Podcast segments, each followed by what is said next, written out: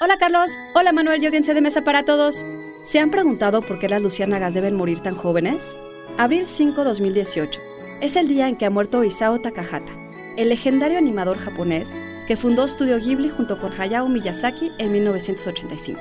Su última película fue la formidable El cuento de la princesa Kaguya, nominada al Oscar en la categoría de Mejor Película Animada, y también produjo La Tortuga Roja del holandés Michael Dudok de Witt.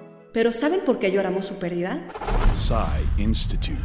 Masterpiece Your Life. Quizás no sea tan popular como Miyazaki, pero Takahata dirigió algunas de las cintas más entrañables de Ghibli, como Recuerdos del Ayer o la conmovedora La tumba de las luciérnagas. Takahata nació en 1935 y cuando tenía nueve años de edad, él y su familia sobrevivieron uno de los mayores ataques aéreos de la guerra, en la ciudad de Okayama. Aclamada por su sentido mensaje antibélico, la tumba de las luciérnagas está inspirada en el cuento escrito por Akiyuki Nosaka, pero en parte también en sus experiencias de bombardeo en Okayama. El cine ha ayudado a Japón a sublimar la terrible experiencia de la guerra, y nunca ha sido esto más evidente que aquí.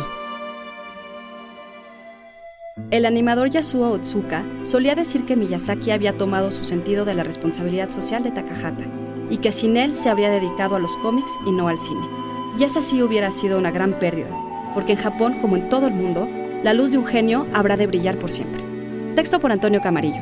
Yo soy Ana Goyenechea y nos escuchamos en la próxima cápsula SAE.